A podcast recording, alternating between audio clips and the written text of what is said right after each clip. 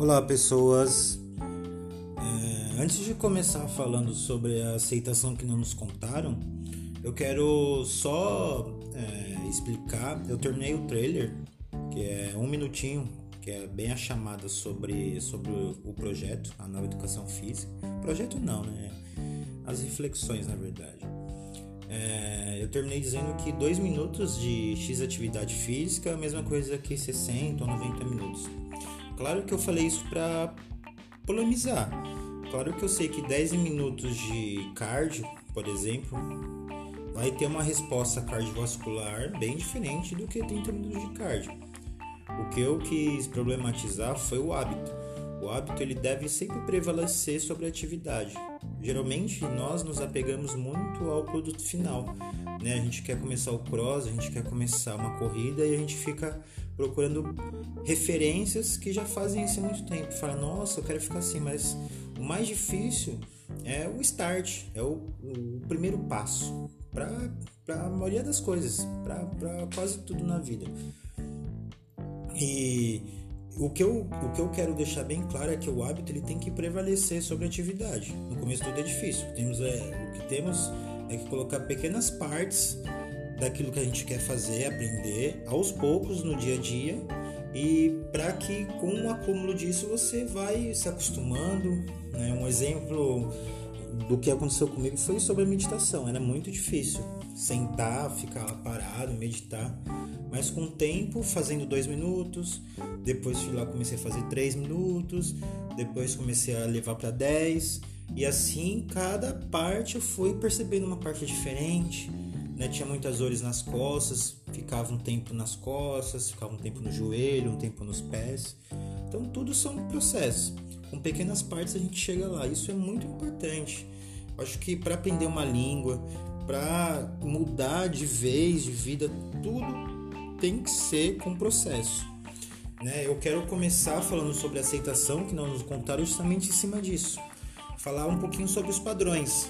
Né? Eu já falei com vocês que eu nunca gostei muito de certos padrões, coisas que geralmente a gente cresce, crenças e tudo mais, só que na verdade a gente vai descobrir é uma coisa que, cara, não, não é para todo mundo, não é para todo mundo ter família, não é para todo mundo casar, ter filho, não é para todo mundo trabalhar 8 horas por dia, não é para todo mundo acordar todo dia 7. Não, cara, a gente tem que mudar isso.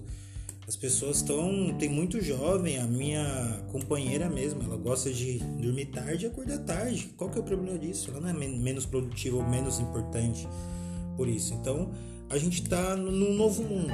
Então, e essa aceitação que nos contaram, ela tem muitas vertentes, tem muita coisa que dá pra gente falar. Um exemplo levando para a saúde, para o que eu quero trazer para vocês de informação. A gente se apega muito ao produto final. Por exemplo, é, geralmente a gente tem as referências.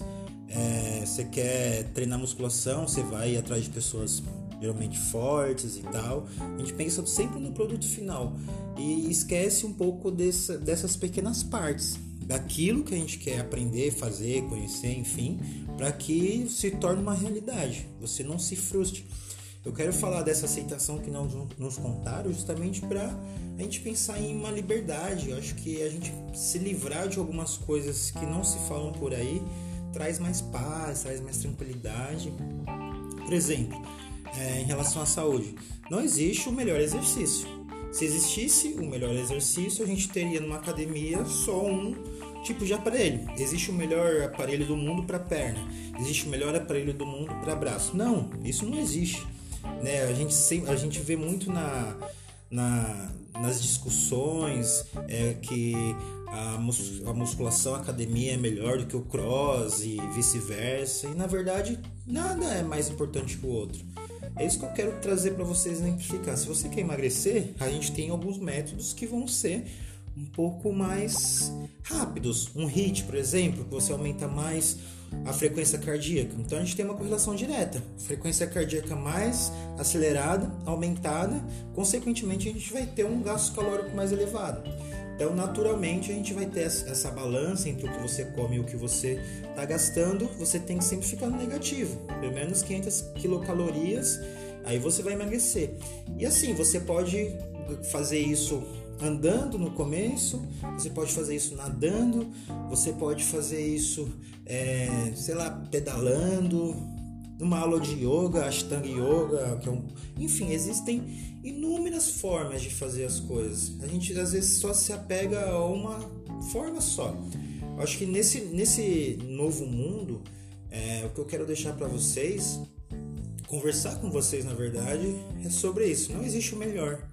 A gente está vendo ainda um boom de pessoas na internet. Não é uma crítica. Eu acho muito legal produzir conteúdo, mas eu acho que a gente principalmente nessa área da educação física, a gente precisa sair um pouco da caixa, dessa questão estética. Né? A gente entra nas páginas do Instagram daquelas meninas que têm um quadríceps enorme, aquelas mulheres que têm um quadríceps enorme, um glúteo enorme, tem um peitão, é, aí tá lá cristã, né, que é para se encaixar nos grupos. Claro, não é crítica religião nem nada, é só um, uma reflexão. E a gente vê muito disso, os meninos, né, seguindo aí os caras, tal, tal. Tem, a gente tá realmente mudando. A gente vê a força das mulheres, que além de ser a, a força, o que elas estão brigando, é uma briga muito nossa também, né, de romper padrões, de se eu, eu é uma briga diária que eu tento fazer contra o meu patriarcado, o meu machismo, e eu quero deixar isso cada vez menor. Só que tudo é um processo. São pequenas partes e eu estou colhendo aos poucos um resultado. Né? Minha relação com a minha companheira está ficando cada vez melhor. Então, é, essa questão dos padrões a gente tem que tentar sair um pouquinho, né? O, o, que eu vejo hoje? Hoje a gente tem uma medida de avaliação na saúde, em academia principalmente, como é, se você engordou ou se você emagreceu. Essa é a medida de avaliação básica. Eu acho que isso não é muito válido. A gente fala de uma educação física ou uma educação estética. O que eu tô vendo é uma educação estética. Porque uma avaliação física é ganhar ou perder peso. Eu sei que a gordura, eu sei que o ganho de peso influencia em muitas, principalmente doenças crônicas. E, enfim, tem muita coisa. Eu entendo isso, mas assim, a gente se apega a engordar ou emagrecer. A gente tá, não está ensinando as pessoas a respirar melhor, a gente não está ensinando as pessoas a ter mais mobilidade, flexibilidade, a gente não está ensinando as pessoas a tentar lidar com medo, com a frustração, com a angústia, porque todos nós vamos ficar muito. Nós temos essas sensações, nós temos esse sentimento. Eu acho que um, um professor de educação física ele tem que se adaptar a isso. Né? Tirar essas amarras, essa pressão que existe em cima de ter que estar tá sempre bem, estar tá magro, isso não é mais a verdade. E a gente já sabe disso. Eu, na minha opinião, é muito mais fácil a gente lidar com as verdades. Elas doem no começo, mas depois você vai se acostumando do que você ficar se auto-enganando. Eu sou uma pessoa que, cara, meu peso é 90, 100 quilos. Eu já quis ter 80 para ficar com a barriga lá, lá, já, já passei por isso, mas não é a minha natureza. Né? Dentro do Ayurveda a gente pode falar de desequilíbrio de dosha, dentro da educação física a gente pode falar de somatotipos. Então tem muita informação, tem muita coisa que precisa ser falada. A gente realmente tem que mudar, né? Enquanto a gente ficar muito nessa medida de avaliar peso, a gente vai afastar pessoas, porque pessoas que não estão psicologicamente bem, a avaliação dela é que, sei lá, ah, tô, tô gorda, tô aqui em casa, tô com depressão, não vou pra academia. Porque o padrão é pessoas magras, sabe? Tem que ser um espaço acolhedor, um espaço que a pessoa obesa ela se sinta acolhida, a mulher se sinta acolhida, o idoso.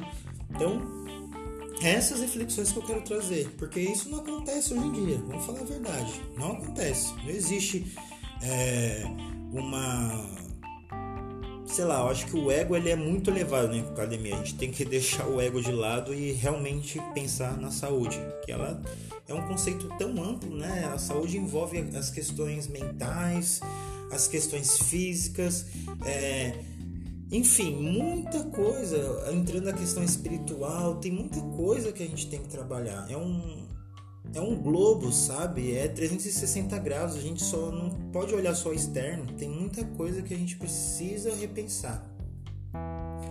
E eu tô falando muito de, de aceitação, né, de saúde e, e tudo mais.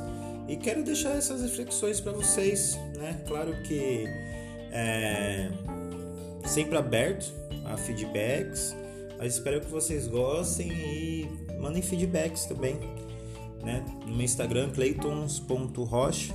Para quem quiser me seguir lá e a gente vai conversando.